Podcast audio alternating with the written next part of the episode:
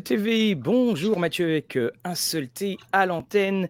Et il y a des émissions qui font plaisir à, pour plein de raisons parce que un il y a le sujet et puis deux il y a avec la personne avec qui on euh, co-anime. Et donc euh, hop je, à chaque fois je me trompe. Bonjour Olivier, comment vas-tu? Bah ça va bien, écoute je suis ravi d'être avec toi pour pour parler de Sandman. Hein, ça nous ramène de très très nombreuses années en arrière, je dirais même aux, origines de notre longue et vieille amitié. Voilà, et, exactement.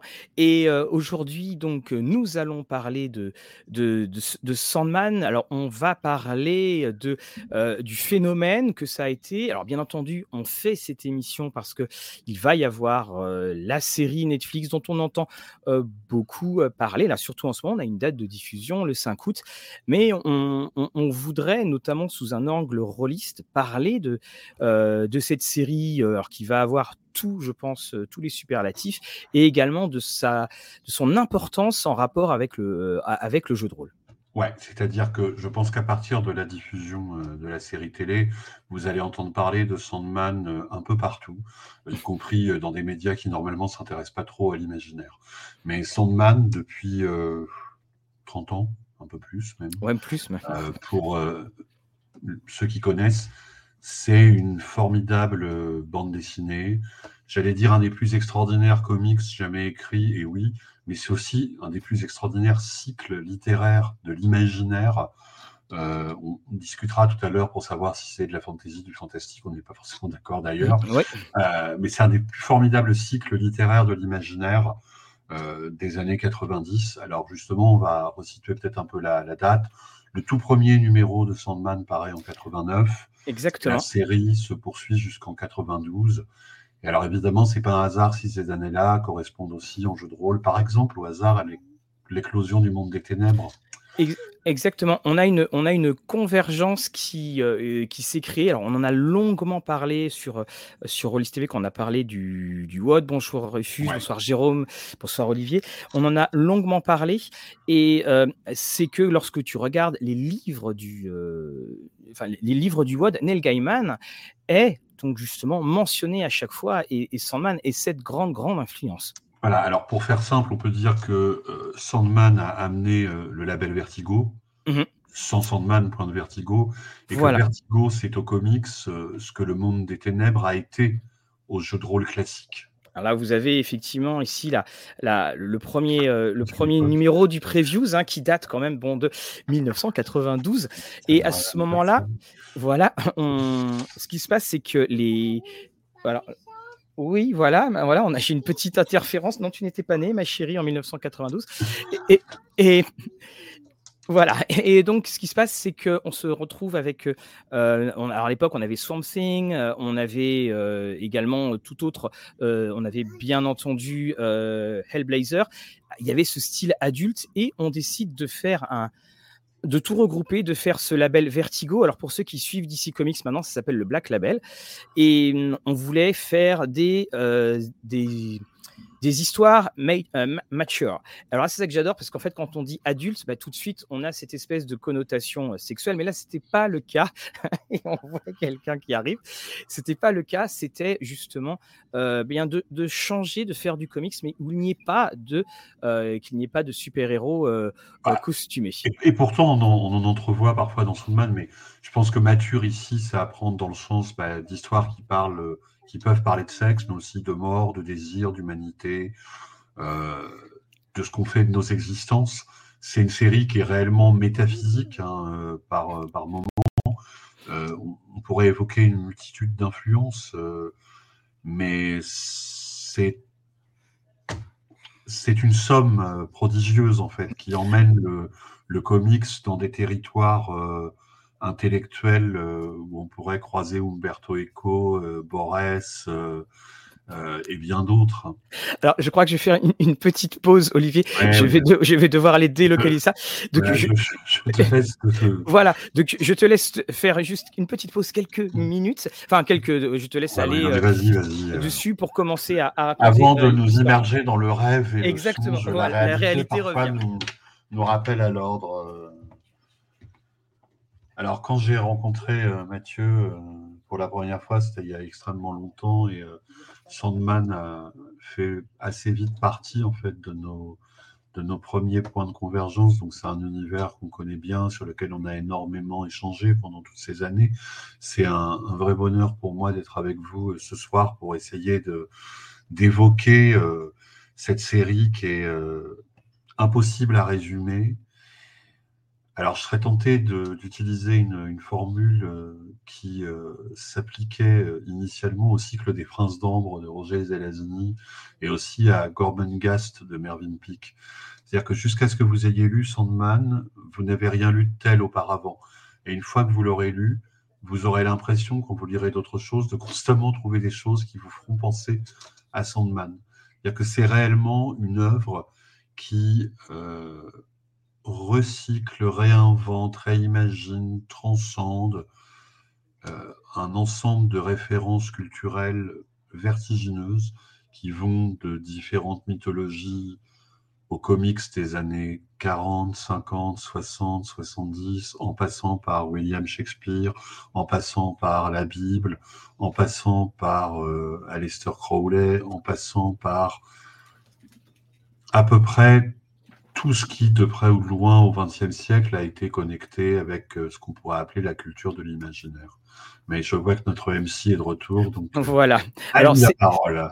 Voilà, donc euh, alors c'était Éléonore hein, qui s'est qui s'est échappée. Pourtant j'avais tout prévu parce que maman n'est pas là ce soir et ni sa grande ah sœur. donc j'avais tout prévu, mais mon plan a magistralement échoué. Alors là la première chose, c'est on, on parle donc The Sandman, donc en français qu'on qualifierait par euh, le, le, marchand de sable. Et euh, Sandman, on va un petit peu en, en parler parce qu'on va expliquer ce que c'est comme, euh, comme histoire. Et c'est là où tout de suite on va se retrouver avec une première difficulté parce qu'il est assez difficile de décrire la série telle qu'elle est. La série, c'est 75 numéros. Alors, vous avez ici euh, alors, quelques numéros. Voici le numéro 75 qu'on a beaucoup attendu. Euh, vous avez, alors vous remarquerez, on parlera un petit peu des couvertures tout à l'heure. Et, eh bien, et si vous avez vu d'ailleurs également euh, l'imagerie de, Netflix, on se rend compte qu'on se retrouve dans une galerie avec une galerie de personnages. Alors on a la galerie de personnages, mais quid de l'histoire?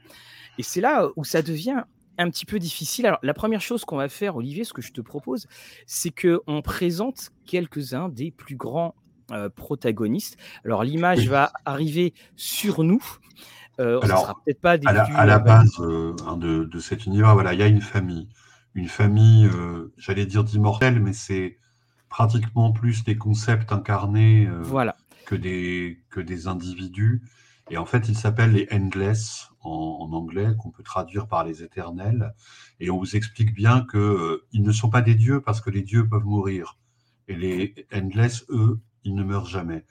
Et donc, en fait, chacun d'eux incarne un concept euh, cosmique existentiel et alors, par euh, un petit trait de génie typique de Neil Gaiman, ils ont tous, en anglais en tout cas, un nom commençant par D.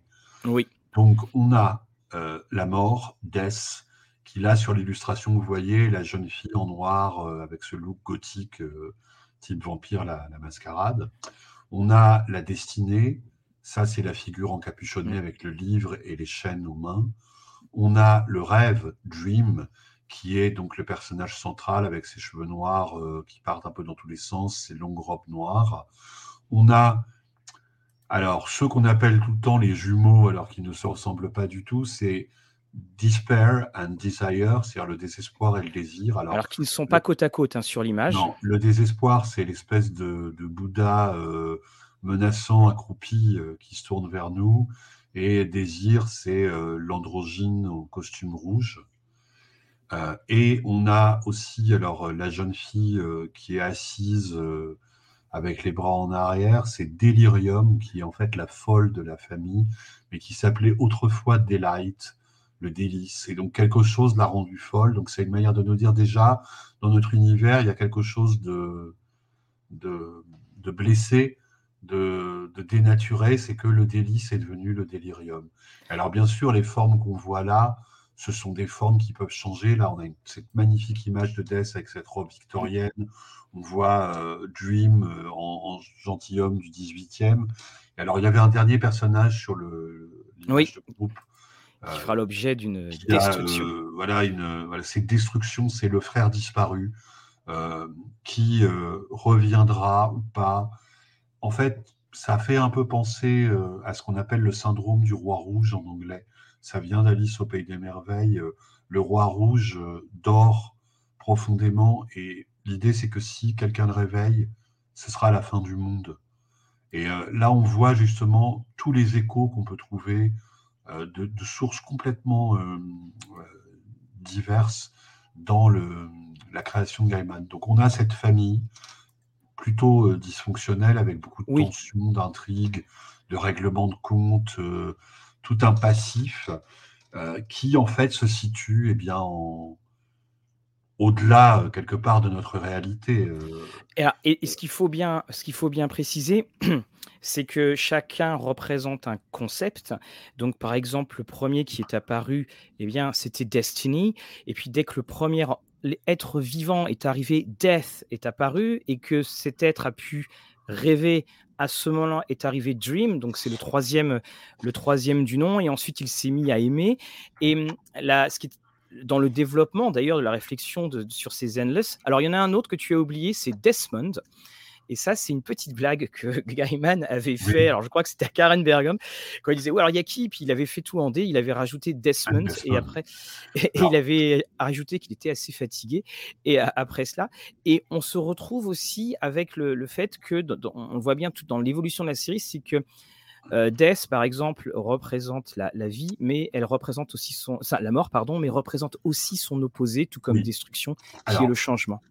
Juste un truc, pour montrer aussi à quel point les, racines créatives de, Gaiman vont loin. C'est qu'en fait, dans, cette, euh, dans ce noyau familial, on retrouve des éléments qui sont issus directement de la mythologie grecque. Par exemple, dans la mythologie grecque, Hypnos, le dieu des rêves et du sommeil, c'est le petit frère de la mort. C'est exactement la relation qui existe dans les Endless entre Dream et Death. Et dans euh, la mythologie grecque, on vous explique aussi que euh, la nuit et le temps sont en quelque sorte les parents euh, de la mort et du rêve. Eh bien, c'est le cas aussi dans les Endless. On découvrira d'ailleurs dans, un, dans une histoire beaucoup plus récente, enfin les deux, les deux parents, la nuit comme mère et le temps comme père. Et c'est cette, euh, c'est ça, cette grande force, c'est que, alors le concept d'ailleurs n'est pas facile à, maîtriser au début. D'ailleurs, euh, euh, là vous le voyez ici, on a la réunion, donc c'est le début de Season of Mist. On a, on a la, réunion et on a dans ce prologue, il va y avoir un texte pour qui va décrire chacun des endless. Et une des autres influences, si vous aimez les princes d'ambre, eh bien, sachez que là, on le voit sur la, photo, vous voyez, euh, nous avons euh, Destiny euh, qui parle à, travers un miroir à, voilà. C'est que chaque chaque Endless a un royaume et qu'on peut le contacter. Peut communiquer avec ses frères ou sœurs par leur image, et ça, c'est directement inspiré des atouts dans la, saga d'Ambre, dont Gaiman est un, lecteur féru. Hein. Il a dit lui-même qu'il s'était inspiré de, cela. Alors, Mathieu a, dit fort justement, et je l'avais, je crois, déjà signalé, que c'est très difficile à résumer, mais il y a quand même un coup de génie, un premier coup de génie de Neil Gaiman, c'est la façon dont il commence. C'est-à-dire que l'histoire ne commence pas du tout par une espèce de préambule pompeux où on vous emmènerait euh, dans les territoires au-delà du cosmos pour contempler les éternels, euh, euh, vous savez, avec un prologue genre film depuis la nuit des temps. Pas du tout. On rentre en fait dans cet univers presque par la petite porte, avec un, scénario en fait de la, de la première histoire qui est décliné sur plusieurs épisodes, qui est un chef-d'œuvre d'inventivité. C'est-à-dire que on découvre que je peux résumer, hein, tant pis pour les spoilers, un sorcier euh, du début du siècle, du XXe en l'occurrence, très inspiré hein, euh, d'Aleister Crowley, c'est évident, a voulu évoquer et piéger la mort par un rituel pour devenir immortel. Seulement, il a fait erreur et il n'a pas attiré et piégé le bon Endless, il a attiré et piégé Dream. Et donc Dream est prisonnier d'une espèce de pentacle qui le neutralise depuis des décennies et des décennies. Et pendant ces décennies-là, le rêve n'a plus son souverain et donc le sommeil des gens a été perturbé, narcolepsie, cauchemar, etc. Et il lit de manière absolument magistrale euh, à tout un tas de phénomènes euh, du sommeil dans la réalité, n'ont pas fait leur apparition, mais vraiment été étudiés beaucoup plus près au XXe siècle, comme si en fait la disparition temporaire de, euh, de Dream était la cause de ça. Alors, cerise sur le gâteau, et il traite ça en une case. Hein. En une case, on vous fait comprendre que si dans les années 30, il a effectivement existé dans l'ancêtre des DC Comics, un justicier en chapeau mou et masque à gaz qui s'appelait Sandman, c'est parce qu'en fait, le, ce personnage-là a eu des rêves étranges liés au Sandman que Gaiman a, créé, et que c'est ces rêves qui lui ont inspiré sa vocation de justicier. Et en fait, la série, comme ça, dès le début, virevolte dans une espèce d'intertextualité magistrale. Et alors, sans euh, monopoliser la parole trop longtemps, je voudrais juste signaler ça, et euh, je pense que Mathieu rebondira là-dessus. C'est qu'en fait, c'est ce que j'appellerais une métamythologie. C'est-à-dire, Gaiman réussit en un coup à créer à la fois une espèce de mythologie périphérique à l'univers DC Comics. Parce que tout ça se passe dans le même univers que Swamp Thing et donc par extension aussi Batman, euh, la Justice League, etc.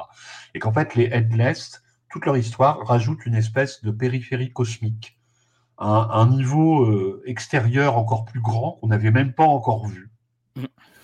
Mais que, en fait, ce, cette métamythologie récupère aussi tout un tas de choses un peu kitsch euh, des DC Comics, par exemple, des, ces narrateurs un peu grotesques d'histoires euh, publiées dans les années 60-70, euh, La Maison des Mystères, La Maison des Secrets, ou Les Trois Sorcières, qui étaient juste des personnages de narrateurs pour des histoires en one-shot, Gaiman va les récupérer et en faire en fait des personnages du dreaming, c'est-à-dire le royaume des rêves sur lequel Sandman règne. C'est-à-dire que c'est une entreprise. Alors on ne parlait pas encore de Redcon à l'époque, mais c'est à la fois une création prodigieuse et une espèce de tour de force de redcon cosmique qui est proprement stupéfiante pour qui connaît un petit peu, je dirais, les, les sous-bassements de l'univers d'ici. Voilà, parce, parce que l'univers, pour rebondir avec ce que tu disais fort justement, c'est que le, le personnage de, du Sandman, c'était ce que voulait refaire revivre. Euh, donc il y avait un personnage dessiné par, euh, par Kirby. C'est ce que voulait faire revivre Gaiman. Et puis la discussion a fait non, mais tiens, on pourrait peut-être faire autre chose. Et effectivement, c'est arrivé. Alors pour tous ceux qui lisent Sandman, et on ne va pas vous spoiler, hein, il y, a, il y, a, beaucoup de choses, mais on vous a vraiment donné le postulat de, de, de départ. Une des choses qui est, qui est très très intéressante à, à, à remarquer éditorialement parlant, c'est que on considère, et d'ailleurs Neil Gaiman lui-même le dit, que du numéro 1 à 8, la série va faire 75 numéros, du numéro 1 à 8, ça tourne tranquillement, c'est pas franchement ce qui va être euh, le, plus, euh, le plus inoubliable, ça, pose un, ça pose un univers, on voit en germe ce qui va arriver, on a le dessinateur Sam Kiss qui disait lui-même euh, qu'il se sentait un petit peu Jimi Hendrix dans les Beatles, mais il, il pose des choses, et on a d'ailleurs des apparitions de, du Martian Manhunter, on a quand même ce lien qui est avec le. Et alors, je vois que tu, tu, projettes là justement des images de l'autre Sandman. Le voilà, c'était pour montrer cela. le justicier en chapeau mou, masque à gaz. Voilà, c'était cela. Mais donc, le, le, lien qui se fait va hum, va évidemment avec l'univers, euh, avec, le, avec la, la, maturité que va prendre la série, le lien avec l'univers classique de euh, DC Comics euh, va disparaître. D'ailleurs, Gaiman le disait lui-même, il disait on est dans le même univers, mais ça fait loin en bus pour aller euh, d'un pan, euh, d'un pan à un autre. Oui, précisons d'ailleurs que même si vous connaissez absolument rien à l'univers d'ici, vous pouvez vous immerger dans Sandman et adorer. C'est-à-dire que c'est aussi un tour de force. Mm. C'est-à-dire qu'en fait, il y en a pour tout le monde, quelque part, dans cette, dans cette série, qui pourtant ne perd jamais de vue euh, le, le, cap narratif fixé par Gaiman dès le début. Alors, on a parlé donc de, de ces personnages, de ces, de ces endless. Mais surtout, c'est que bien, ils ne sont rien sans les interactions qu'ils peuvent avoir. Et on va donc justement euh, montrer quelques-unes des, numéros qui ont été faits. Et pour, pour vous donner là une, l'impact qu'a été cette série. Et, c'est un impact qu'il ne faut en, rien négliger. Par exemple, dans le monde du, comics, euh, DC Comics, pour des séries hors super-héros, n'a jamais fait autant de merchandising. Là, vous voyez, on a une desk qui est là. Là, vous avez les, les, petites figurines. On a eu un tarot. Euh, oui, magnifique d'ailleurs. Et on s'est retrouvé avec un nombre incalculable de d'édition trade paperback. On était aussi à l'époque, là vous avez Orpheus avec sa couverture euh, phosphorescente. Alors, si tu peux montrer, donc tu as montré déjà les, premiers trade paperback. paperback euh, d'époque. Voilà, donc alors justement, pour expliquer, euh, donc on est il y a très longtemps et les, les couleurs et les technologies d'impression ne sont pas exactement les mêmes. Le papier vieillit beaucoup. Et donc, on va sortir. Alors, ça, si tu nous montres la version omnibus, la version pardon, absolue, parce qu'il y a une version omnibus. vous pouvez voir notamment là un exemple des extraordinaires couvertures euh, de Dave McKean. Chaque numéro de Sandman avait une couverture euh, qui était une véritable œuvre d'art. Et hmm, Dave McKean est probablement l'artiste qui a été le plus euh, plagié là, vous en voyez? 90. Vous voyez ce genre de truc-là? Je me rappelle quand j'étais allé voir le film Seven au cinéma, m'a dit tiens, intéressant générique. Dave McKean euh, doit avoir un peu l'impression de s'être fait. Euh, oui, tout à fait. Et il y a eu un moment aussi où pratiquement tous les génériques de séries télé, y compris euh, Millennium, par exemple, la série de Chris Carter, c'était mais du, Dave McKean dans le, dans le texte. Et alors il y a aussi ces éditions-là. voilà. Alors, c'est les mêmes en aussi épaisse, mais avec un format plus petit, donc qui casse un petit peu moins le original. Voilà. Et on a donc des nouvelles éditions qui sont arrivées. Voilà que ce sont des, ce sont des nouvelles éditions euh, qui sont arrivées et qui sont les, des, des éditions en souple. Alors ça s'appelle les Sandman euh, Deluxe. Euh, pour une quarantaine d'euros. Alors là, c'est, je trouve, le meilleur compromis. Et surtout, alors pour euh, tous ceux qui sont, euh, bah, qui étaient fans. Alors après, je vais vous en montrer des choses qui remontent. Ah, il y a le t-shirt et puis tout ça. Pour tous ceux qui étaient fans, il faut savoir que tout ce qui était estampillé Gaiman, Sandman, ça s'arrachait. Et parfois, il y avait des histoires de 8 pages dans un numéro spécial ou dans un autre. Et l'avantage de ces omnibus, il compile absolument tout. Et c'est et c'est là justement. Alors là, par exemple, euh, tu, on a eu des ressorties. Et puis voilà. Donc euh, pour vous montrer. Alors, la plupart des choses qu'on va vous montrer sont disponibles. Par exemple, je vous montrer ici les dust covers de, euh, de Dave McKean. Ah, ils, sont ils sont disponibles chez Urban Comics. Hein. Beaucoup sont, sont, sont, sont, disponibles. Vous aviez eu aussi, alors, et c'est là où ça a montré la force, vous aviez eu des livres sur Sandman sur la série où on analysait des one-shots faits avec des artistes ici comme un illustrateur japonais qui est absolument magnifique. Voilà. Et comme en fait on analysait euh, l'œuvre, il, y a, il y a rarement eu une œuvre de comics de son passage. Là, vous avez les Sandman Papers, là, vous aviez des interviews de Neil Gaiman au sujet, et puis pas de Neil Gaiman et tous ses collaborateurs. Vous avez quand même eu le Quotable Sandman, et parce qu'on va revenir dessus sur cette qualité littéraire. Et puis, vous aviez un Sandman Companion. Et tout ça, c'était à l'époque, et c'était les seules séries à avoir cela. Et quand euh, le numéro 75 va sortir, c'est un petit peu HBO et la fin des Sopranos, c'est-à-dire ils font. Mais bon, bah, c'est plus réussi quand même, excuse-moi. Oh, exactement. je mais suis toujours pas remis de la fin des Sopranos, la fin de Sandman, euh, pour moi, elle est magnifique. Exactement. Mais c'était surtout sur le fait que ça allait oh, provoquer un, un, appel d'air, et cet appel d'air, c'était que euh, DC Comics ne savait n'avait plus de série phare. Qu'est-ce qu'on fait maintenant? Donc ils vont enchaîner. Ils vont aller avec des, produits, enfin des, séries dérivées. Donc on va avoir The Dreaming. On en reparlera après. On va avoir le Books of Magic. On va avoir en fait tout un tas de séries. Il faudra vraiment. Books of Fiery qui vont en fait contribuer à créer tout cet univers, tout cet imaginaire qu'on va retrouver dans plein de jeux de rôle, notamment euh, pour ceux qui connaissent Changeling, The Dreaming, euh, le songe de jeu du monde des ténèbres sur les fées il n'aurait pas du tout été ce qu'il a été sans l'influence de Gaiman, mais c'est évident. Alors Mathieu parlait à... Attends, juste une chose, Olivier, je termine. juste. J'avais dit que j'allais te couper la parole. Oui, je sais. C'est pour ça que je disais que je terminais. Et il faudra attendre la série Fables, Fable, pour que enfin DC retrouve une série phare qu'il pouvait mettre en avant dans le label Vertigo. Et finalement, on se rend compte bah, que c'est Fables est une série sur les histoires tout comme est Sandman, il y a mmh. vraiment ce, la, série de Willingham a une sorte de, miroir d'un point de vue différent, mais on a ce, on, a ce miroir-là qui, euh, qui est absolument Ça joue quelque part dans le même genre finalement. On, joue dans le même genre. Là, par exemple, ici, là, vous aviez eu euh, euh, le Destiny qui était, qui avait eu sa série, et puis vous aviez même eu, alors elle est ici, une série de nouvelles qui avait été éditée. Et puis alors, quand on regarde les personnes qu'il y a. Alors, évidemment, quand on l'achète, qu'on est un jeune adulte, les noms nous semblent, nous semblent un peu, un, petit peu donc étranges, mais on a quand même du Barbara Embley, on a Lisa Goldstein hein, qui, qui, ah écrit, on a Kathleen Kiernan, on a Tad Williams, on retrouve également Nancy Collins, Jean Wolfe, et on retrouve Susanna Clark. Ouais. Et, et Tori Amos. Alors pourquoi Tori Amos?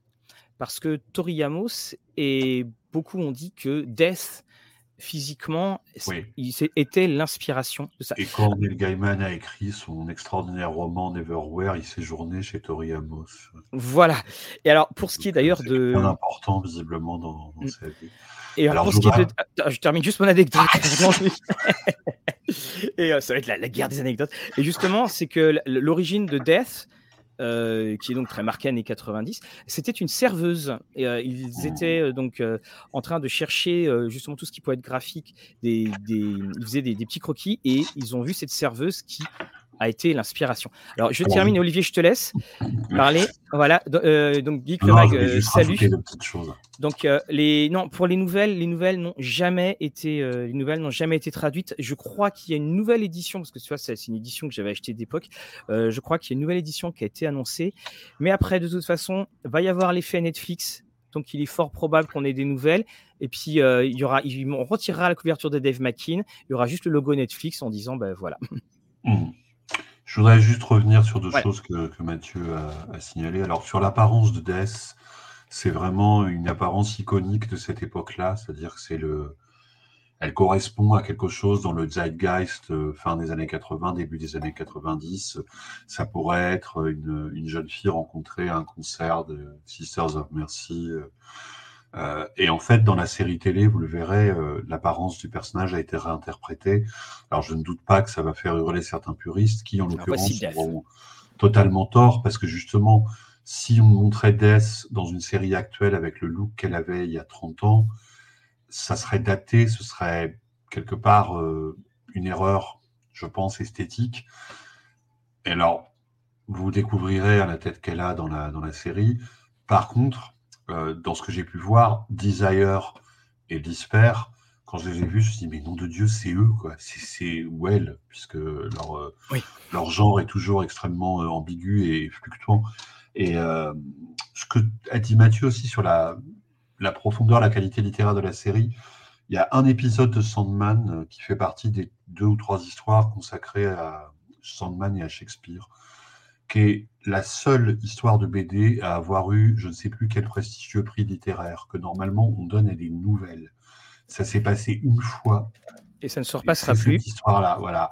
et c'est vrai que bah, ça, c'est un moment de grâce en fait de la création dans le comics, c'est-à-dire que dans cette série, dont moi je trouve déjà les premiers numéros magistraux, mais j'entends bien ce que dit euh, Mathieu. effectivement, même graphiquement, il y a un changement euh, après le premier dessinateur qui va donner vraiment son identité définitive à la série. Mais euh, on a l'impression qu'à chaque fois en fait que Gaiman amène un nouveau concept, y compris un personnage secondaire, paf, ça devient un personnage culte. il va faire apparaître John Constantine, créé à l'origine, faut-il le rappeler, par Alan Moore euh, dans les pages de Swamp Thing, et à un moment, presque comme une plaisanterie, il va inventer. John Constantine, c'est Hellblazer, je, je précise pour ceux qui. Il va inventer une ancêtre euh, 18e siècle de John Constantine, Lady Johanna Constantine, euh, qui est une espèce d'aventurière, agente secrète, intrigante. Et ce personnage va devenir culte et aura droit à sa mini-série. Et, et en fait, c'est à l'image un peu. Alors, à ma connaissance, il y a presque que Conan Doyle qui a réussi à faire ça avec Sherlock Holmes, c'est-à-dire qu'à chaque fois qu'il crée un personnage secondaire, y compris pour se débarrasser de son héros, euh, il, crée un nouveau personnage culte. Hein, euh. Et on précise que ce sera Jenna Coleman, l'ancienne compagne du, de Doctor Who, qui jouera Lady Constantine dans ah la série Netflix. Et, et, pour rebondir également sur ce que, sur ce que tu disais, c'est que on, on va avoir donc dans cette des interprétations et de ces endless, tu parlais donc de donc leurs interactions. Alors tu vas parler de Shakespeare. Euh, Shakespeare va également, la pièce, donc l'épisode que tu euh, que tu euh, nommais était l'épisode qui était une adaptation de Songe d'une nuit d'été, où on a une mise en abîme parce que c'est tout simplement la pièce. En gros, Oberon et Titania s'arrêtent en pleine campagne. La pièce féerique de, de Shakespeare. Voilà. Et donc cette, euh, ce numéro va avoir euh, donc le prix de je ne sais plus quel grand grand concours de, euh, de nouvelles et le règlement va changer juste après et il sera spécifié que ce ne peut être que des, des œuvres en prose et plus des bandes dessinées et mmh. Shakespeare va clôturer également la série dessinée par Charles Vess, hein, les deux numéros avec son splendide splendide The Tempest et qui est la fin parfaite, effectivement. Précisons que euh, dans la première histoire où euh, James rencontre Shakespeare, Shakespeare euh, finit par lui promettre deux pièces. Et on, comprend à la lecture que la dernière pièce, ce sera The Tempest, qui est la dernière pièce de Shakespeare. Et donc, c'est quelque chose qui a. C'est en fait un final formidable, comme l'a dit Mathieu, mais dont les graines ont été semées très tôt dans la série. Mm. Et donc, c'est, ça fait partie, si vous voulez, de, aussi du, génie de, de Gaiman, c'est-à-dire que tout se tient. Euh, quand, on, quand on relit ça pour la xème fois, on se surprend à découvrir des connexions qu'on n'avait pas forcément captées au début. C'est une œuvre euh, labyrinthe absolument magistrale. Et alors, pour peut-être redescendre vers des choses. Alors c'est le World, excuse-moi, c'est le World Fantasy Award. On a une question, on a eu la, question de Damien qui était ici. Euh, et puis alors donc on a Geek Magazine. Euh, bah, en fait, l'omnibus et le deluxe, c'est deux, c'est deux budgets différents parce que là, ce que tu vois euh, donc dans les les omnibus, les, alors les abs, alors, les absolutes, c'est ceux-là. Donc tu en as 4 ou 5. Euh, qui sont à environ 150 euros pièce. Tu as les, les omnibus. uniquement en VO là. oui, je parle, je parle en VO. Tout est disponible en VF chez Urban. des gros snobs. Euh, voilà, tout est disponible en, VF chez, chez Urban. Euh, les, en VO, les Deluxe sont, je pense, non, c'est pas, c'est pas, je pense, c'est sont. En, en, VO, les Deluxe sont les plus abordables parce que tu auras tout pour un, prix. Non, non, c'est les Deluxe, c'est les nouveaux. Ils sont en format. ils sont, voilà, ils sont en format souple. Ils sont sortis justement à l'occasion de Netflix. Et le gros avantage, c'est que là aussi, ça bénéficie de la nouvelle colorisation. Enfin, ça fait longtemps que c'est la nouvelle bah, colorisation. et il faut bien le reconnaître, c'est ah, que bah, je, suis un peu comme toi, Olivier. Euh, je suis un peu comme toi, Olivier, c'est que euh, je les adore. Hein. C'est magnifique, mais c'est très dur à lire parce qu'il faut du temps. C'est ça le problème. Parce qu'en fait, j'étais tout content de trouver ces éditions qui ont un peu la taille d'un dictionnaire. Il y en a deux pour avoir l'intégrale. Mais le problème, c'est que c'est pas super facile à lire, notamment au lit. Ça peut même être dangereux. Et, puis elles sont très chères. Elles sont aussi à. Voilà, elles sont Donc, euh, ça sera vraiment les Deluxe en VO. En VF, bien sûr, il y a, alors traduit avec avantage par Patrick Marcel, euh, vous avez chez Urban Comics hein, tous les, euh, toutes, les, toutes les ambiances. Et puis, alors, revenir au, fond de la série, signaler Mais on va revenir justement dessus. Parce que moi, je voulais que tu me parles, parce que c'était ça mon, mon, amorce. On a Shakespeare, mais quels sont les autres personnages qu'on rencontre dans l'univers de Sandman? Plein, mais je voudrais signaler un truc c'est le personnage de Dream lui-même, qui, selon les histoires, est mis dans des rôles différents. C'est-à-dire que au début, c'est le héros de cette histoire. C'est lui qui est prisonnier, qui doit trouver un moyen euh, d'échapper à la réalité pour retrouver son royaume des songes, tout ça. Mais dans certaines histoires ultérieures, il ne sera pas un héros, il sera plutôt montré comme un démiurge, voire comme une figure très inquiétante à la lisière en fait de l'histoire d'autres personnes. Et c'est cette multiplicité des, points de vue, des focalisations, qui donne aussi toute la richesse euh, et le, je dirais la, la, ouais, la profondeur de, cette, de cet imaginaire. Et il n'est pas aussi toujours très sympathique, hein, il faut bien le, non, reconnaître. Il n'est pas là pour ça non plus, justement, il a un côté hiératique, il est comme les rêves, en fait, euh, insondable, impénétrable, à la fois très humain et très inhumain. Et c'est pour ça que, tu vois, euh, encore une fois, pour aller dans ton sens, on a une série qui s'appelle The Sandman. Je ne me rappelle plus à l'époque par quel numéro j'ai commencé, mais il y a une chose, ce que je sais, c'est que quand je l'ai lu, ce numéro-là, euh, euh, Dream n'apparaissait quasiment pas. Et j'étais là, je fais, ouais, c'est super, mais, c'est qui Mais c'est qui Mais c'est quoi? Et parce que c'est quand même cette force, le, personnage éponyme n'apparaît pas tout le temps. Et il y a même des fois, on ne le voit pas du tout. Des fois, on va le voir une case. Sa présence est toujours là, en fait. C'est-à-dire c'est aussi une. Comme c'est un concept vivant, quelque part, euh, on est toujours dans son, dans son univers. Alors, tu m'interrogeais sur les personnages, ben, il y en a plein. Euh, tu pourrais peut-être nous parler de Hobgadling tout à l'heure. Moi, il y a un personnage que j'adore, euh, j'ai hâte de le découvrir dans la série télé, c'est Fiddler's Green, qui est en fait un des serviteurs euh, vassaux euh, de, Dream. Donc c'est une espèce de rêve vivant qui joue parfois un peu les, les messagers, les, les de problèmes, tout ça, et qui a un peu l'apparence d'un euh, gentleman très bien portant, on va dire ça comme ça, un peu extravagant, avec une canne, une barbiche. Euh, on n'a pas une, image peut-être de ah, Je suis en train de chercher, mais j'ai mon clavier qui me Il y a un côté un peu Falstaff, en fait, chez le personnage, un Falstaff euh, qui vivrait à notre époque. Et c'est un personnage extrêmement attachant, et le nom même est un, est un chef-d'œuvre. C'est-à-dire qu'en fait, Fiddler's Green, c'est un, terme euh, anglais qui désigne à l'origine une île paradisiaque dont rêvaient des marins anglais et irlandais c'est la, en gros, Fiddler's Green, c'est le, paradis vert du, bah, du violonneux. Enfin, c'est, et en fait, Gaiman a donné à ce personnage un nom de lieu. Et en fait, très vite, le personnage nous explique à un moment que, bien sûr, il est un lieu. Et qu'il est à la fois un lieu et un personnage. c'est, génial. Quoi. Alors, moi, c'est un de mes pseudos. Euh, Fiddler's Green, il qu'il y avait, un, il y avait un bar sur. C'est mon euh, pseudo Instagram et parce que j'étais sur Instagram dès quasiment dès le début. et, ouais, je suis comme ça, moi. Et, euh, et, en fait, il y avait un bar à San Francisco qui s'appelait le Fiddler's Green, qui a fermé, mais régulièrement, j'étais tagué parce que les gens faisaient là. bah, euh, euh, bah, Geek, mais bien entendu, tu peux appeler Urban dès demain. N'oublie pas de dire que tu l'as entendu chez, chez Rollis TV, parce qu'on on, a des petits partenariats et on travaille avec, on collabore avec eux. On leur a signalé d'ailleurs l'émission. Et le, la, la, force, c'est cela de, de, Gaiman enfin, et, de Sandman, ce sont les personnages. Alors, par exemple, on a Hobgadling.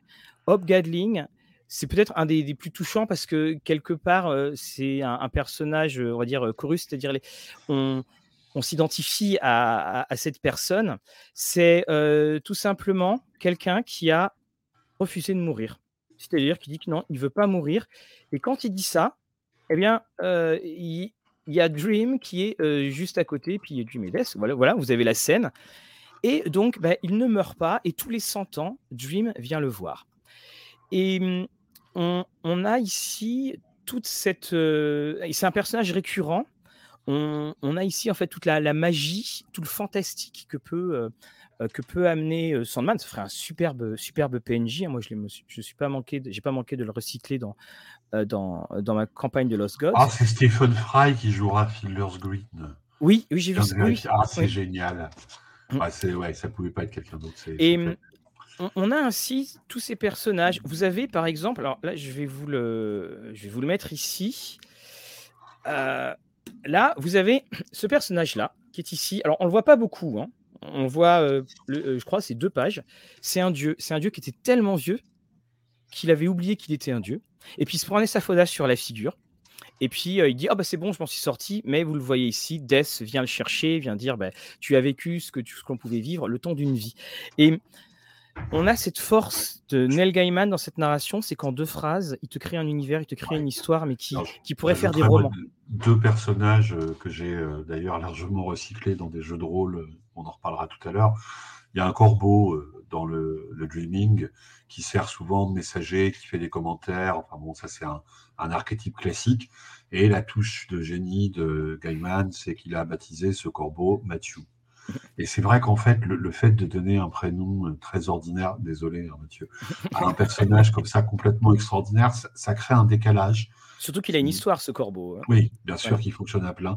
Et puis, il y a le terrifiant corinthien. Ah qui est en gros le pire cauchemar jamais imaginé dans le songe. Alors, on va pas spoiler. Je pense que s'il apparaît dans la série télé, il apparaît, mais vous vous en souviendrez. Hein, c'est voilà, alors c'est autant vous dire qu'il est, il était difficile à, une certaine époque de, pouvoir le, mettre vraiment en scène en jeu de rôle pour trouver une bonne photo. C'est effectivement, effectivement quelqu'un de terrifiant. Il y a une histoire absolument fabuleuse, justement pour montrer aussi toute, le, toute la diversité des histoires. Certaines histoires se passent à l'époque de Shakespeare, à l'époque des Mille et Une Nuits, à l'époque victorienne. La plupart se passent à notre époque. Et il y a notamment un épisode complètement délirant, mais vraiment réussi, sur une convention de tueurs en série qui est complètement surréaliste et euh, où en fait, bah, le, on a l'impression d'être euh, hors de l'univers de Sandman, alors qu'en fait, on y revient complètement. Et euh, vous avez aussi, bah, je pense, le, à l'épisode fabuleux là, qui est entièrement situé dans un, diner. dont les clients et les, le personnel sont pris en otage par un super vilain qui, pour une fois, n'a enfin, rien, hélas, du, du super méchant classique. C'est un psychopathe avec des pouvoirs épouvantables et en fait, il transforme euh, ces êtres humains en, marionnettes, en jouets. C'est mais c'est d'une force euh, narrative absolument euh, extraordinaire et ce que je disais tout à l'heure, hein, je pense que ça, ça, résume bien, si je devais retenir une phrase sur Sandman, c'est tant qu'on n'a pas lu cette BD, quand on la lira pour la première fois, on se dira j'ai jamais rien lu de tel. Et après, on n'arrêtera pas de trouver des échos de Sandman dans ce qu'on lira ou dans ce qu'on verra. Et... Exactement. Et aussi, tu as parfois des lieux qui sont décrits. Et là, notamment, Sandman 56, tu as une auberge. Et c'est euh, l'auberge euh, de la fin ou du bout du monde. L'avantage, c'est que End of the World, ça peut se traduire des deux côtés. Et c'est une auberge, on ne peut y rentrer que lorsqu'il y a une tempête, où que vous soyez. Et toute l'histoire, ça va être euh, six numéros où euh, chaque personne étant. Alors, il y, a des, il y, a des personnes qui venaient du Moyen-Âge, des personnes qui venaient d'un univers enchanté, des personnes qui venaient de notre époque, se retrouvent dans cette tempête et pour passer le temps, ils vont se raconter une histoire. Et chaque numéro, c'est une, euh, est une de ces histoires. Exactement comme dans le Décaméron de Boccace, ou dans ce roman italien de la fin de Moyen Âge Renaissance, vous avez en fait des personnages comme ça qui sont mis en quarantaine par euh, à cause de la peste euh, à l'écart de je sais plus quelle grande ville italienne et qui pour passer le temps racontent des histoires. Donc aussi là on voit toute la culture littéraire de, de Gaiman puisque cette auberge quelque part c'est une réinvention dans l'imaginaire euh, un imaginaire complètement débridé du principe du Décaméron de Boccace. J'ajouterais un truc aussi qui montre aussi qu'il y a une, forme d'humour parfois on va dire, euh, délicieusement ironique et un peu méchante chez, chez Gaiman.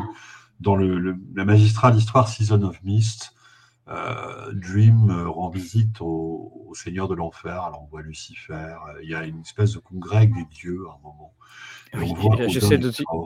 Voilà, attendez, on va mettre l'image.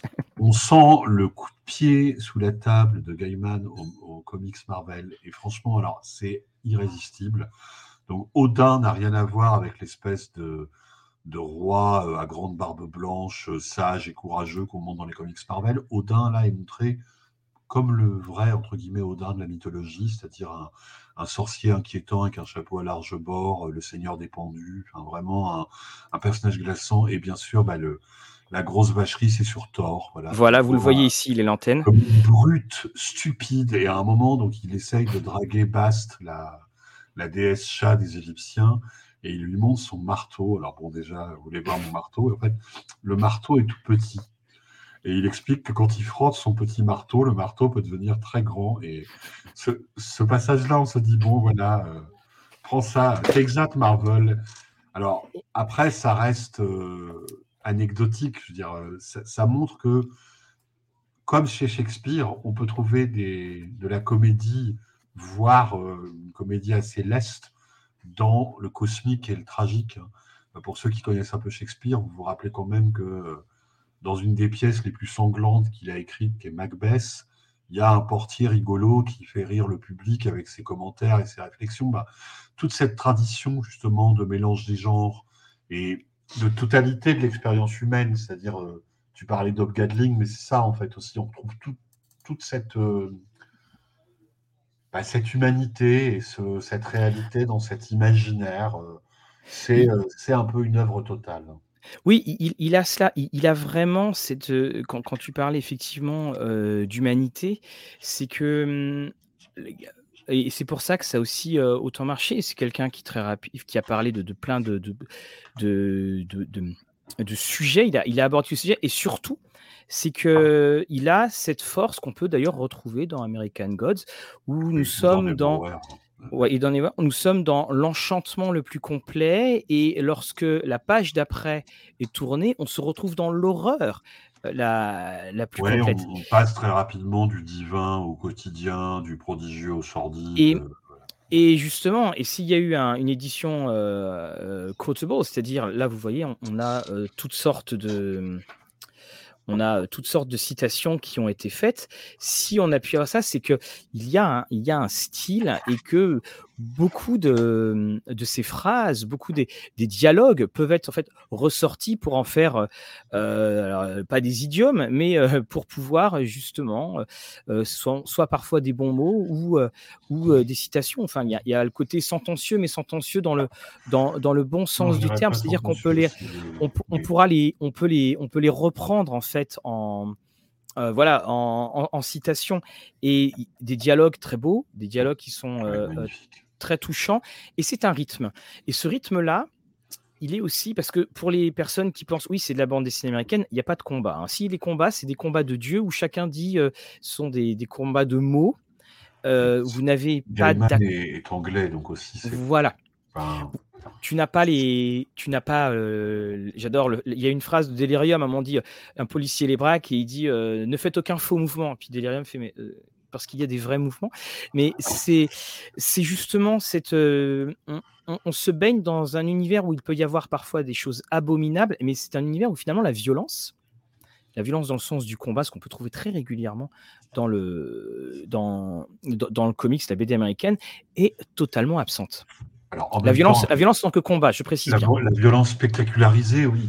Oui, en même voilà. temps, euh, la violence est omniprésente puisqu'on retrouve, je dirais, la violence des tragédies grecques, puisque notamment, tu as toute cette intrigue qui court sur des numéros et des numéros, sur celles qu'on appelle les kindly ones, les bienveillantes, qui sont en fait comme les furies, les trois furies dans la tragédie grecque, celles qui sont chargées, vous savez, de faire payer les gens qui ont fait couler le sang de, de leur propre famille. Et en fait, là, Gaiman reprend tel quel ce concept pour le réinventer de manière magistrale, mais quelque part là, il renoue avec euh, des choses qu'on trouve déjà chez Sophocle, Échille, euh, qu'on va retrouver après euh, euh chez Racine, Shakespeare. Et donc, il se situe aussi avec cette, cette hauteur en fait littéraire qui est, qui est vertigineuse, mais pourtant, ça reste extrêmement lisible c'est une BD qui, quelque part, vous cultive. Forcément. Oui, parce qu'elle elle ouvre, euh, elle ouvre les portes. Moi, je me rappelle, ouais. j'étais en, en, droit quand je l'ai découvert. Bah, ah ouais. euh, c'est ce qui m'a fait lire. Fureux, voilà. Mais c'est ce qui m'a fait lire justement euh, La Tempête, puis ce qui m'a. Toutes ces oui, choses qui m'ont fait. Voilà, quand je suis repassé en anglais, bon, j'avais moins de choses à, à, à rattraper. Et euh, moi, ce que, j'aime énormément, c'est que le, et là, on va voir sur la, tenter de définir un petit peu sur ce que euh, cela peut être. On en parlait avec Patrick Marcel. Alors, il disait, bah, pour lui, que c'était pas de l'urban fantasy, parce que finalement, euh, le côté urbain est quand même euh, très, très en retrait. On, on, a envie de parler de, de merveille de, de, du, ah, du, réalisme merveilleux, du réalisme onirique, ouais. du merveilleux onirique. On, on, est en fait dans, dans toutes ces zones. Moi, j'aime parler de l'omnifantastique. Alors pourquoi omnifantastique dedans? Parce que tout est possible dans l'univers de Sandman et rien ne nous choquerait. On pourrait rencontrer un vampire. Tout comme euh, on pourrait euh, rencontrer, bah, ce que dire, c'est ce qui se passe, un ange. On a toutes les portions du fantastique qui réussissent à s'agréger, mais à l'anglaise, c'est-à-dire que bah, ça ne choque pas. Et c'est ça qui est euh, un, un grand tour de force. Qui est assez rare entre ce qu'on appelle un peu officiellement, hein, c'est un peu une terminologie euh, éducation nationale, le fantastique et le merveilleux. Euh, le merveilleux, c'est tous les récits où, par exemple, l'existence de la magie, des dragons, etc., est admise par les personnages. C'est-à-dire que dans Le Seigneur des Anneaux, Euh, les personnages ne disent pas quoi? Comment ça des elfes? Mais ça n'existe pas dans le Hobbit. Comment ça un dragon? Mais c'est impossible. Non, ça fait partie de leur monde. Donc le merveilleux, c'est ça, et ça correspond finalement à ce qu'on appelle nous maintenant la fantaisie. Mais en gros, bon, c'est cette étiquette-là. Le fantastique, au contraire, c'est euh, le genre où le surnaturel fait irruption dans le réel et où sa réalité pose problème. C'est-à-dire que dans Dracula, par exemple, les victimes et les chasseurs de Dracula ont des doutes, se disent mais est-ce que c'est vraiment possible? Comment est-ce possible? Donc chez Lovecraft, euh, on est aussi dans le fantastique. Et normalement, un même récit peut difficilement être à la fois fantastique et merveilleux, puisque ces deux positionnements normalement mutuellement exclusifs sur la question justement du, euh, euh, du surnaturel et de la magie. C'est-à-dire que soit c'est une paradmise de l'univers, soit c'est une violation de la réalité. Gaiman réussit le tour de force à faire dans Sandman tantôt des histoires qui relèvent du merveilleux, tantôt des histoires qui relèvent du fantastique, et parfois en une seule histoire, on va glisser d'un genre à l'autre. Euh, et ça, c'est aussi assez magistral et pour moi rarissime surtout avec autant de maestria. Oui, qui et cette, euh, cette maestria qui a fait que soudainement le ajouté au, à la rotation des dessinateurs, c'est-à-dire que les, chaque histoire, chaque pan d'histoire, chaque grand chapitre d'histoire va avoir un dessinateur attitré.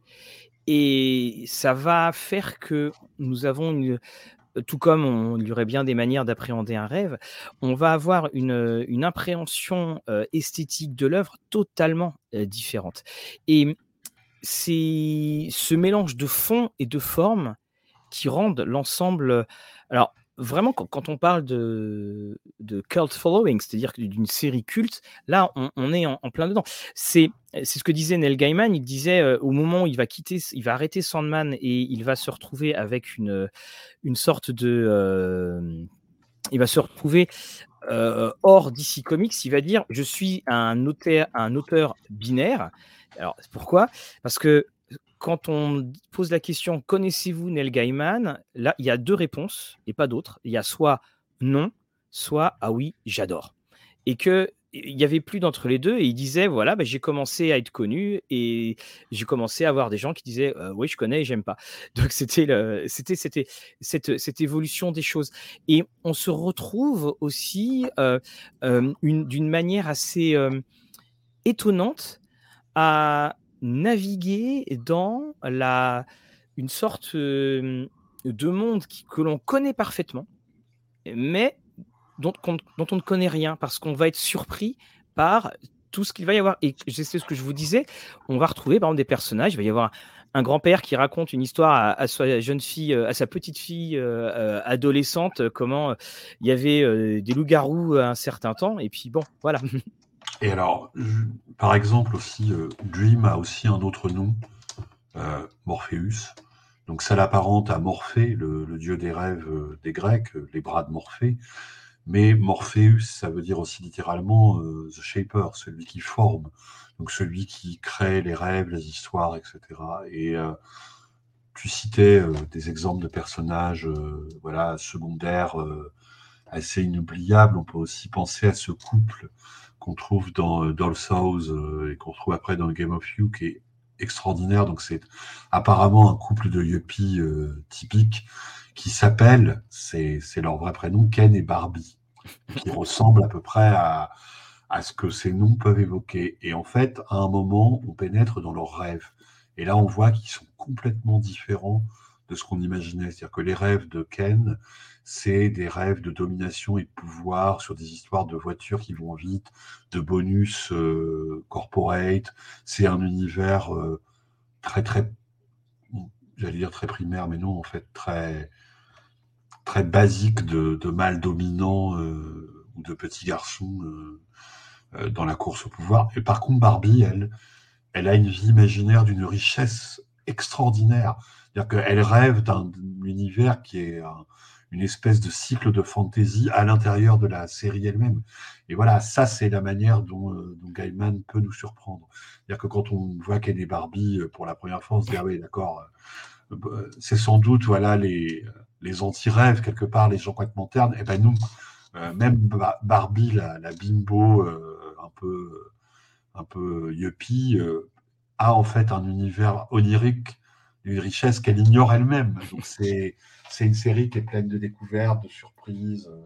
Et, et justement, euh, alors, donc la, série, alors vous avez aussi une autre, vous avez la version audio, hein, vous avez une version audio euh, euh, chez Audible, donc qui reprend, oui, qui est, très très bien fait. Alors vous avez VO et, VF, et donc la saison 3 de la VO va, va arriver. Et d'ailleurs justement, ce qui est intéressant, c'est que par exemple quand Dream parle, en fonction de la personne à qui il parle, son accent a tendance à changer. Bon, pour Death, c'est autre chose. Elle a un accent américain à couper au couteau, moi, qui, qui me sort toujours un petit peu de, de, l'écoute. Et on a aussi, bah, bien entendu, euh, parce qu'on s'appelle Rollist TV, on, a un potentiel énorme euh, d'adaptation. Alors, tout de suite, on va. On va euh, beaucoup vont dire oui, il y a ce jeu, Nobilis. Là, voici la, VF qui était chez 2D sans face. Euh, entre homme et Dieu, réalité et mythe, perfection et fin de tout, là se dressent les euh, Nobilis, qui a souvent été euh, donc mis en avant comme étant la, le jeu de rôle Sandman. Non. Je ne suis pas du tout d'accord en fait. Moi, non plus. voilà, moi non Pour avoir lu Nobilis, je pense que c'est un jeu qui est par ailleurs très intéressant, qui a une originalité, un ton. Mais le lien avec Sandman me paraît en fait extrêmement ténu parce qu'on ne joue absolument pas des Endless, contrairement à ce que les gens pourraient croire, mais des espèces quelque part de petits dieux avec des attributions euh, parfois extrêmement euh, spécifiques. Oui. Donc rien à voir avec cette espèce de. Jouer le, le, Jouer le Endless des Porte, c'est pas. Oui, voilà. on caricature, mais je pense qu'en fait, c'est une ressemblance superficielle. Euh, qui est très abusive et qui, je pense, quelque part dessert à la fois euh, les gens qui euh, pourraient s'intéresser au potentiel de Sandman en jeu de rôle et aussi les lecteurs et les joueurs de Nobilis. C'est-à-dire qu'en fait, c'est. Voilà, oui. Euh, c'est un peu comme quelqu'un qui vous dirait, je sais pas, Donjons et Dragons, c'est Tolkien. Voilà, c'est. Alors, il n'y a, jamais, a jamais eu de d'approche, de, de, tentatives qui ont été faites. Pourtant, il y a des jeux qui sont qui s'en rapprochent. Alors, moi, je, l'ai souvent dit, pour moi, jouer dans, dans Sandman, l'univers de Sandman, c'est jouer des, des, histoires de, personnes. Euh, alors, on n'est pas forcément Jules César, on n'est pas forcément Auguste qui apparaît. Dans, on a Robespierre aussi qui apparaît dans Sandman ou Marco Polo. Euh, ce sont des gens euh, comme ça, des, gens pour qui soudainement la, la vie va, va totalement changer et il va, ils vont être témoins de ces grandes forces, dans ces grandes forces en action. Ce qui fait que finalement, bah, on n'a pas forcément besoin de, beaucoup de choses, il suffit juste d'avoir quelques éléments. Toi, Olivier, comment tu as utilisé ces influences-là? Alors, en fait, moi, je, dans les jeux que j'ai menés euh, parfois pendant des années, que je mène encore d'ailleurs, j'ai en fait recyclé énormément d'éléments euh, venus de Sandman, souvent consciemment, parfois inconsciemment. Et ce qui est intéressant, c'est qu'en fait, ce sont des jeux complètement différents. Et ça, ça montre bien le côté très protéiforme et un peu total euh, de, de l'imaginaire gaimanien. Donc, je vais vous en dire quelques mots. J'ai recyclé des, des idées, des, des, inspirations venues de Sandman dans des jeux aussi différents que Ambre, Doctor Who, pour lequel d'ailleurs Neil Gaiman a écrit des épisodes, et Changeling. Alors, le plus évident, c'est Changeling, un jeu qui n'aurait certainement pas eu la couleur qu'il a eu s'il n'y avait pas eu Gaiman. Et tout ce qui touche au songe dans Changeling, nous, je dirais, nous invite forcément vers euh, euh, l'imaginaire gaimanien et puis ses extensions comme Box of Magic, Box of Fairy. Donc là, je reviens pas trop dessus parce que c'est vraiment évident. C'est presque du, du tel quel. Quoi les chimères, par exemple, dans Changeling, c'est du pur, euh, c'est du pur Gaiman. Plus étonnant peut-être, Ambre et, Doctor Who. Alors pour Ambre, Gaiman disait lui-même qu'il s'était un peu inspiré des princes d'Ambre pour les relations, en tout cas au sein de la fratrie, hein, avec des espèces de haine euh, ou de, petits jeux de pouvoir entre frères et sœurs. Par exemple, dans, dans ma chronique Fleuve de Ambre, où, laquelle Mathieu a été joueur pendant des années, il y avait tout un pan qui concernait Tirnanog, le reflet d'ambre dans la Lune, qui est dans le cycle d'ambre lié au rêve. Et qui, dans le cycle d'ambre, est un endroit un peu évanescent, surtout peuplé de mirages, d'illusions. Et en fait, dans ma chronique, Tirnanog a changé, d'ailleurs, sous l'impulsion d'un personnage joueur, en fait. C'était un cycle épique, je ne vais pas vous, raconter, mais tout ce qu'on a développé nous-mêmes dans notre propre mythologie embryenne sur euh, Tirnanog s'inspirait beaucoup de ce qui est euh, montré dans euh, Sandman, notamment le côté roi des songes, et aussi j'ai recyclé le Corinthien sous ce nom-là, par exemple. C'est des emprunts comme ça qui peuvent être évidents ou plus, plus subtils. Et alors, Doctor Who, me direz-vous, euh, ah oui, ça c'est très très vrai, les mille marches du Grumpf, tout à fait. Ouais, ouais. Ben, oui, très beau jeu que j'ai lu aussi. Oui, oui. Je finis juste sur euh, Doctor Who. Merci Sébastien. Euh, dans Doctor Who, récemment, j'ai emmené donc ma Time Lady, jouée par ma moitié Sylvie, que je salue au, au, passage, dans un lieu de la série rarement visité, mais qui fait partie du canon officiel, qui est la London Fiction, le pays de la fiction. C'est page blanche, c'est pas celui où il y avait des décors tout blancs euh, Ouais, par moment, mais en gros, c'est un, lieu où tu peux rencontrer des héros euh, issus de l'imaginaire. Alors, comme leur version date des années 60 et que c'était pas trop enthousiasmant, j'ai un peu réinventé le truc. Et là, bah, tout naturellement, je me suis souvenu de ce lieu extraordinaire dans Sandman, qui est la bibliothèque gardée par Luciane, le majordome de, Dream.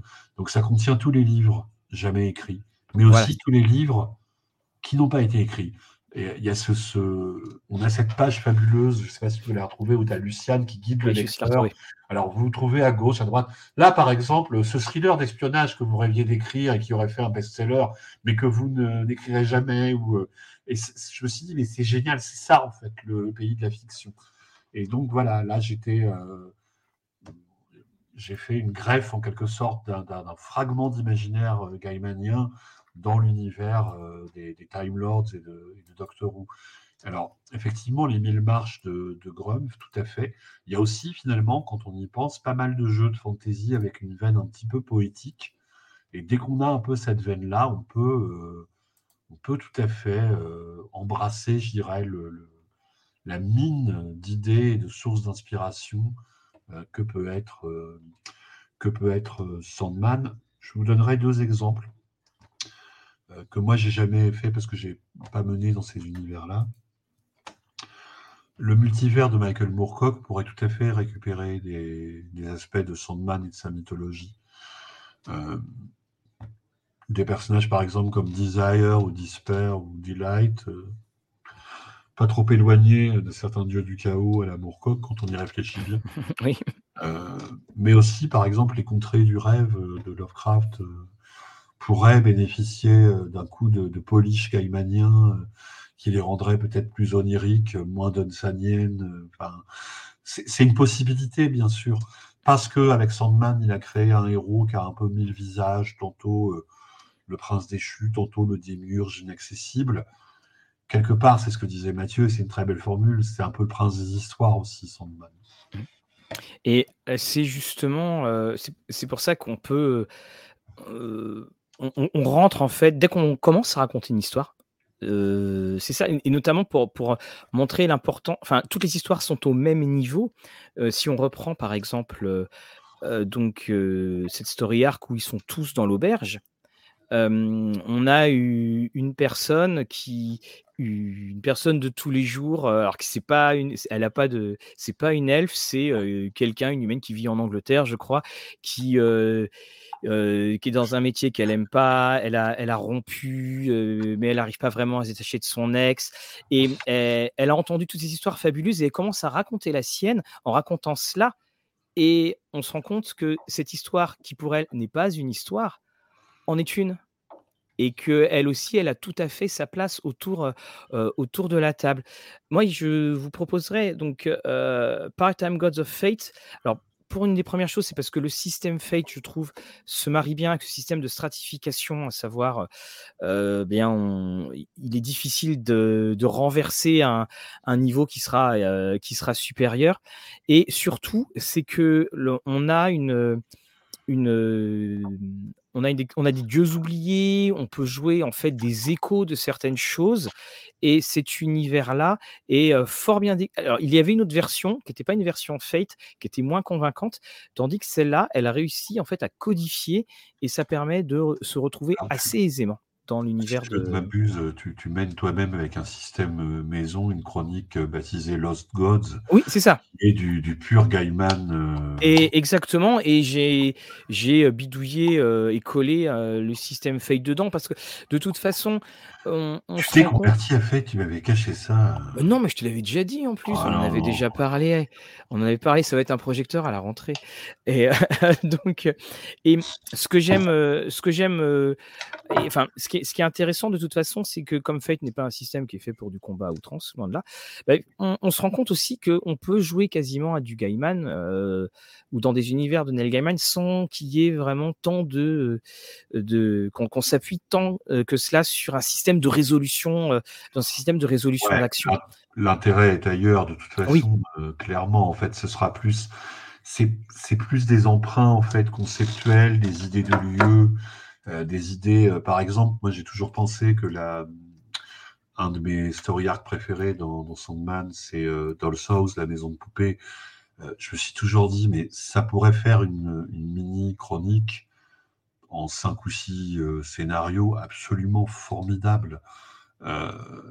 voilà quoi. Et c'est je pense qu'il est impossible pour moi de lire n'importe quel trade paperback de Sandman qui doit ça compile combien de numéros, ça 5 ou 6, sans se dire quand on est meneur de jeu, ah oui, ça, oui, mm. ça, tiens, je note ça, ça pourrait faire une super idée. Ah tiens, bah ouais, ça aussi. Euh, euh, c'est un récit avec, euh, et, c'est sa force là, c'est un récit avec tant de portes, mais ce sont des portes qui sont fermées, mais on les voit ces portes-là, donc libre à nous de les, libre à nous de les ouvrir.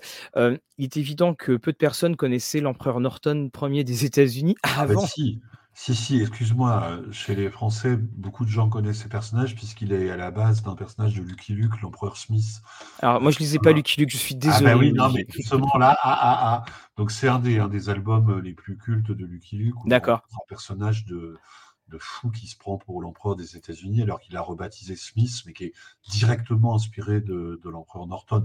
Alors après, peut-être que beaucoup de gens ignorent que ce personnage de Lucky Luke est en fait basé sur un, sur un personnage qui a vraiment existé. Alors, D'ailleurs, son apparition dans, euh, dans euh, l'histoire de Sandman est absolument magnifique. Il y a le, passage où on le voit mourir là dans le, dans le caniveau mm. euh, avec Disper qui, est là et qui lui, qui lui dit voilà, en gros, tu n'es. Tu, penses que tu es un empereur, tu n'es qu'un pauvre fou, tu meurs dans la pluie. Enfin, c'est vraiment, c'est le roi lire, quoi. C'est encore une fois, voilà, il est quelque part. Alors, ça peut paraître un peu une avalanche de superlatifs, mais franchement, je pense qu'on peut, on peut dire que euh, dans Sandman, il y a un souffle shakespearien. Il y a d'abord énormément de références ah. shakespeariennes et que, franchement, ben ouais, moi je pense que ça. ah, mais c'est indéniable. C'est indéniable. Il y a des gens, par exemple, qui pensent que certaines BD d'Alan Moore euh, sont meilleures peut-être que beaucoup d'autres romans. Je pense qu'il faudrait absolument euh, forcer les gens qui pensent que la BD peut pas être adulte et et on va dire euh, aborder des questions complexes et graves à lire V pour Vendetta, pas avoir le film, à lire la, BD qui, truc qui vous retourne euh, et qui vous marque à vie. Bah, quelque part, euh, ce que Moore a réussi dans ce côté toujours très noir, chez lui très sombre, c'est-à-dire que V pour Vendetta, pratiquement, c'est la, meilleure dystopie jamais écrite depuis 1984, en gros, hein, pour faire court. Watchmen a souvent été qualifié de Citizen Kane des comics, bah, quelque part, Gaiman avec Sandman, c'est le Shakespeare des, comics. Oui, parce que, en plus, c'est un, un, ce que ça a duré sur ces, 75 épisodes, parce que c'est ça aussi qui est, très fort, c'est que un Watchmen, c'est une série limitée, un, V pour Vendetta également. Et, quand tu parlais de, de cette touche euh, shakespearienne, elle est indéniable.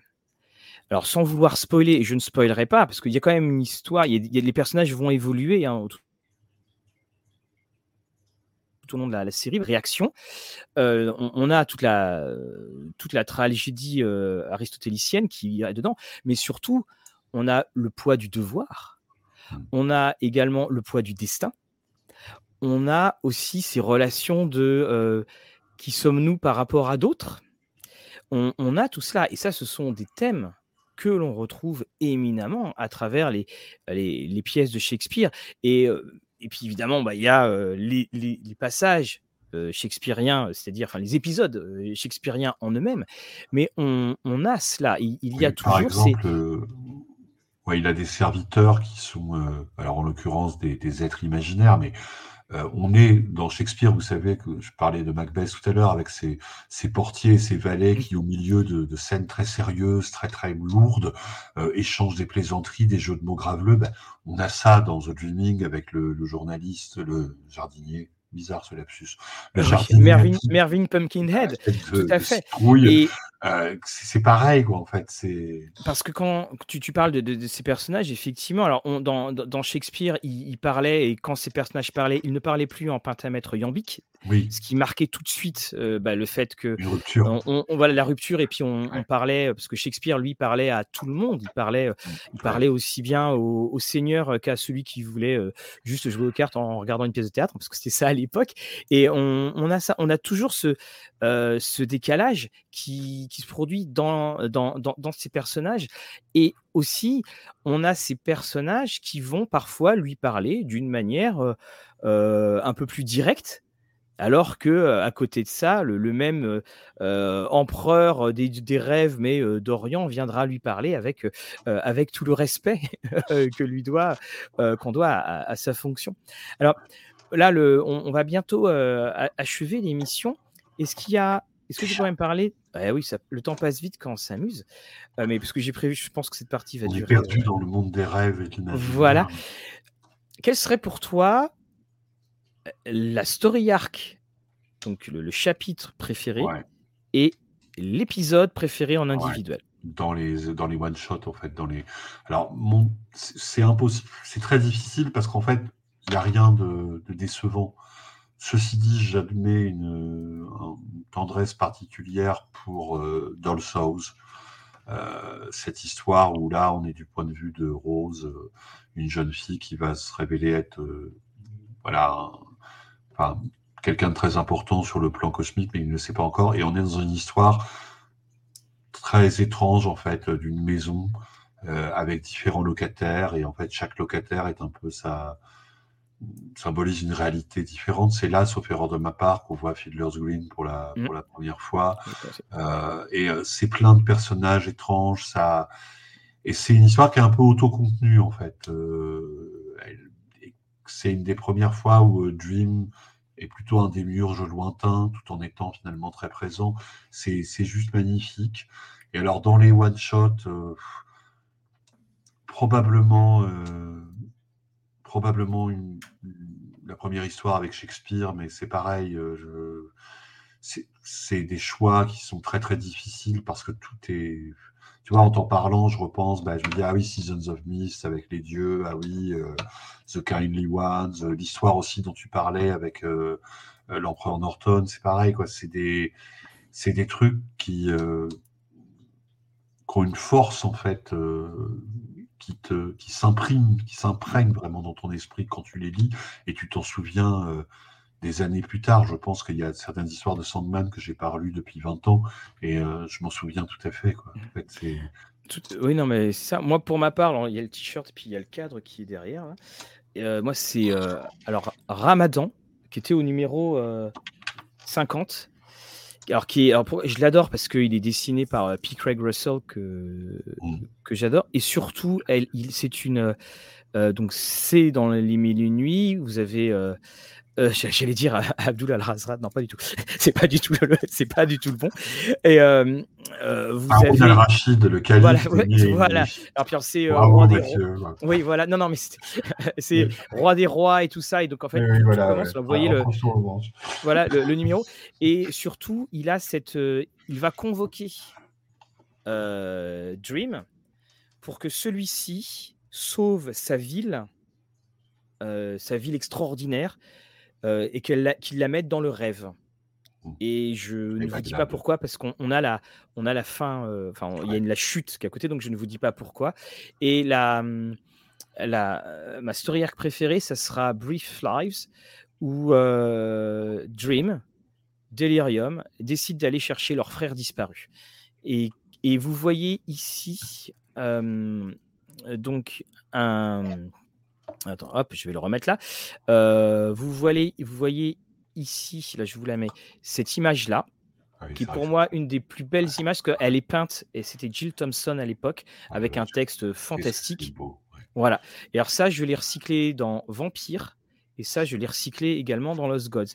Et c'est pour moi, voilà, c'était ma préférée. Mais encore une fois, préférée ne veut pas dire que les autres sont mauvaises. euh, euh, fort loin de là. Il n'y a pas un seul épisode médiocre, franchement. voilà, c'est cela. Et généralement, quand, on, quand ça variera, c'est parce qu'on a peut-être moins d'affinité avec le thème que l'autre. Mais Ouais, par exemple, il y a une histoire que moi j'adore, mais qui parlera peut-être pas à beaucoup de, de lecteurs qui sont pas au fait, je dirais, des, des héros les moins connus de l'univers d'ici. C'est l'histoire où on voit euh, Element Girl, une super-héroïne euh, des années euh, 60, qui a une apparence physique assez grotesque, c'est l'apparence d'origine du personnage. Et en fait, le personnage est réinventé par Gaiman d'une manière, mais ça, ça vous tire les larmes, quoi. C'est-à-dire qu'elle est montrée euh, recluse dans une chambre d'hôtel où elle a un seul contact avec quelqu'un qui lui parle au téléphone et dont on comprend qu'il est chargé de la gérer, en gros, euh, au nom peut-être d'une organisation qui la, qui la tient euh, sous contrôle. Et c'est un- une histoire sur la solitude, la détresse, le, le fait de ne pas pouvoir se regarder dans un miroir. C'est vraiment, mais euh, Ah, puis, euh, là, on sent que rien de ce qui est humain n'est étranger à, à l'imaginaire de, de cet auteur. Moi, je serais tenté de vous dire que comme Alan Moore, Neil Gaiman, maintenant, il peut écrire ce qu'il veut, il n'a plus rien à prouver. Oui, c'est ça. Et, et c'est cette force des dialogues. Et surtout, il y a la force des dialogues, mais je trouve aussi qu'il y a la force des monologues. Parce Oui. que on, on- C'est on a vraiment. Voilà, on, voilà, tout à fait. On a des personnages. On a euh, notamment dans les Kindly Ones, je, je me rappelle de euh, cette scène où euh, quelqu'un raconte un enterrement parce qu'elle a appris que son oncle était euh, décédé. Puis elle, elle fait tout sur le rapport de la carte bleue. Elle dit bah voilà, je donne ça, je donne ça, je donne ça. Puis à un moment, c'est fini. Enfin, le, le passage, je lui rends pas justice en en parlant comme ça, mais c'est ça, ça marque, ça prend, ça prend au trip parce que euh, Neil Gaiman utilise des mots simples. Il a toujours utilisé des mots simples. Mais justement, puis, cette alors- simplicité fait que on, on touche à quelque chose.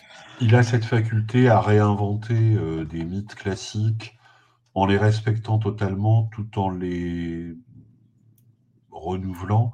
Je pense notamment à tout ce qui tourne autour du personnage de Calliope, la muse, Oui. la muse des histoires, la manière dont il réinterprète. Alors, encore une fois, là, on sent quand même que c'est quelqu'un qui a une culture euh, assez euh, impressionnante. Euh, dans la mythologie grecque, les muses, les poètes peuvent les capturer. Et en fait, ça s'apparente finalement à une forme de, séquestration, et même pire. Et la manière dont il traite ça dans l'histoire, c'est fantastique. Mais alors bon, voilà, c'est effectivement très éloigné du comics for color. Et, Calliope, euh, je l'avais adapté également. ah oui, voilà. bah oui, c'est pareil, c'est un épisode inoubliable, quoi. Enfin, Et c'est ça qui. euh, alors, pour tous ceux qui voudront donc découvrir euh, euh, Sandman, la bande dessinée, bien entendu, parce que euh, la, la série télé va très certainement euh, rebattre les cartes sur, oui, sur beaucoup de choses, mais bon, la série télé, c'est une adaptation. ça a l'air quand même très fidèle. Oui, Euh, oui, on sent qu'ils sont. Voilà, que. Il y a. Voilà, Negaman est derrière. d'acteurs qui jouent le rôle, j'étais assez bluffé. Puis bah, Charles Oui. Dance en, en Roderick Burgess, l'espèce de clone d'Aleister Crowley des premiers épisodes. Charles Dance, pour ceux qui ne voient pas qui c'est, Mhm. c'est Ty- Tywin Lannister dans Game of Thrones. On peut dire, bon, ouais, voilà, c'est Oui, Quand, quand on voit. ça, quoi. Voilà, quand on voit, on se dit, voilà, puis surtout, bon, bah, c'est que, parce que euh, là aussi, remontons-nous dans, dans l'histoire. Beaucoup de personnes, l'histoire d'un d'un film Sandman, c'était une espèce de serpent de mer. Mm. Euh, et puis, pour La, la, série, probablement là, c'est le seul format qui peut faire justice. voilà. euh, Et Neil Gaiman lui-même le disait, parce que il y avait, euh, quand on lui demandait, il disait, oui, il peut y avoir une série, mais il faut qu'il y ait des moyens, parce que euh, il y a quand même des moments, il va y avoir des beaux décors. Et là, maintenant, on peut faire ces, ces Oui. décors-là. Et donc, c'est une série qui, quand vous la lisez, alors évidemment, commencez à lire dans l'ordre chronologique, bien entendu, parce que si on vous lisez, on peut avoir l'impression que, euh, comme c'est des dessinateurs différents, qu'il n'y a pas forcément de suite. Parce, et si vous lisez les résumés des, de vos chapitres, vous allez dire oui, bah ok, quelle est la. On, pourrait lire dans, dans, le désordre. En fait, pas du tout, parce que il se passe des éléments, notamment, bah, je vous le dis, il y a un élément qui se passe, et je ne spoil rien, mais je vous dis qu'à l'épisode 56, vous avez quelque chose qui va être expliqué dans des. Euh, puisqu'on va voir quelque chose dans le ciel, et qui va vous être expliqué pendant des euh, dans beaucoup d'autres numéros. Et cet élément, enfin, ce qu'on voit dans le 56, il est la conséquence d'un événement qui se passe euh, bien des numéros avant. Alors, j'ajouterais aussi hein, que si jamais le dessin de certains épisodes vous rebute, parce que ça peut être le cas, il y a des styles très différents. Il faut essayer de ne pas s'arrêter à cette première impression, parce qu'après, vous pourriez peut-être être enchanté par euh, le graphisme du dessinateur suivant. Hein. C'est très, très diversifié. Voilà, et c'est pour ça que il faut, et puis il faut quand même le reconnaître, c'est que le, euh, bah, bon, la colorisation aide maintenant, euh, enfin de toute façon à l'époque on s'en fichait, on adorait, mais c'est vrai que quand tu regardes maintenant les, les, les avant-après, c'est quand même assez, mmh. c'est quand même impressionnant. C'est une autre époque. Voilà, et puis surtout, c'est qu'on on a une, la, la, petite histoire, c'est que normalement la série, le BD, devait faire que 50 épisodes. Et c'est en arrivant euh, au numéro, dans les environs du 50, la Neil Gaiman s'il en a encore d'autres choses à raconter. La série s'arrête au numéro 75, mais euh, c'est parce que Neil Gaiman disait ouais, je, veux l'arrêter. Et que on était dans une époque quand même hein, où les droits des auteurs, c'était pas forcément les choses qui les embarrassaient. Et DC a dit d'accord. Et une autre des choses, c'est que les Endless ne pouvaient apparaître qu'avec l'autorisation de euh, Neil Gaiman, ultérieurement. Ce qui fait d'ailleurs que quand ils apparaissaient, c'était un espèce d'élément marketing monstrueux oui, bah oui, pour dire tenez, ça a, évité aussi peut-être le galvaudage et le. Voilà, ça. Vois ce que ce que DC a fait de Watchmen avec euh, Before Watchmen ou euh, Doomsday Clock, c'est. Voilà, et on a. Pleurer, quoi. Voilà, on, on, a cet, cet univers-là. Donc, euh, ben voilà, ça sera le 5 août. Donc là, on, va, on va clôturer notre émission. J'espère qu'on ne sera pas déçus, mais c'est vrai que pour l'instant, les, the, stars are right. voilà. Et après, moi, je me dis toujours, bah, de toute façon, euh, si je suis toujours les, je relirai les bandes dessinées, j'achèterai le, ça. Euh, bah, un grand, grand merci, euh, Olivier. Alors, je crois, juste avant qu'on parte, dans, tes derniers, dans tes prochaines sorties jeux de rôle, qu'est-ce que tu as sur le feu? Alors, rien en rapport avec Sandman. Oui, je sais, mais. Euh, non, bah, euh, ouais, je vais bientôt sortir un, jeu de rôle euh, de super-héros type années 80 pour ceux qui ont adoré les X-Men de John Byrne, le Captain Britain d'Alan Davis. mais ce sera en anglais, ça s'appelle Crusaders. Et ce sera sans doute pour une fois pas, pas complètement gratuit. Merci Sébastien pour, ça, bien entendu. Euh, pour ça. Et mmh, le, bah, nous, pour Rollist TV, on se retrouve jeudi avec, ça va te rappeler, euh, jeu de rôle et pédagogie. C'est-à-dire. Ah, euh, alors sans moi. Hein. Bah, non, non, justement, c'est les, les, expériences de jeu de rôle qui ont été. Alors, nous, nous allons avoir donc Suck My Dice qui sera, qui sera présente, qui est professeur en, en lycée professionnel. Et puis, moi-même, je raconte. Oui, et puis après, moi, je. Mais c'est quelqu'un qui est très, très bien, Marion. Et, euh, oui. et donc, qui racontera ses expériences. Et puis, euh, moi-même également, sur euh, les, les, petites anecdotes et tout ce qui s'est passé et la manière dont finalement on peut, on peut utiliser le jeu pour faire ah, venir. tout arrive, j'étais de, de, retour à mon établissement. pour des réunions de reprise pour la, la prochaine rentrée et j'ai vu qu'une collègue avait amené pour la reine pour jouer avec ses élèves. Voilà. voilà. Euh, la, la, route tourne, les temps changent. Euh, et normalement, je devrais. pas mal, euh, en fait. Hein je devrais aider à la soutenance d'un mémoire euh, MEF2 pour euh, justement jeu de rôle et école. Donc, comme quoi, le, la, roue. Euh, voilà, le vent est de nouveau dans les voiles. en tout cas, un grand merci à vous tous dans le chat, bien entendu. on parlera de jeu de rôle à la fac également. Si, un grand, grand merci à, à, vous tous de nous avoir suivis. Cette émission est disponible en replay dès que ça se termine et elle sera également en elle sera également euh, disponible en podcast. Oui, Damien, ben, euh, éducateur spécialisé, il n'y a aucun souci. Tu, euh, voilà, on, donnera plein de pistes, on expliquera nos échecs, on expliquera tout ça, et puis surtout, on donnera plein d'anecdotes croustillantes. Voilà, pour ça. Merci Olivier, je te dis à, très très bientôt. À très bientôt. Bonne nuit à tous, faites de beaux rêves. Et bonne lecture.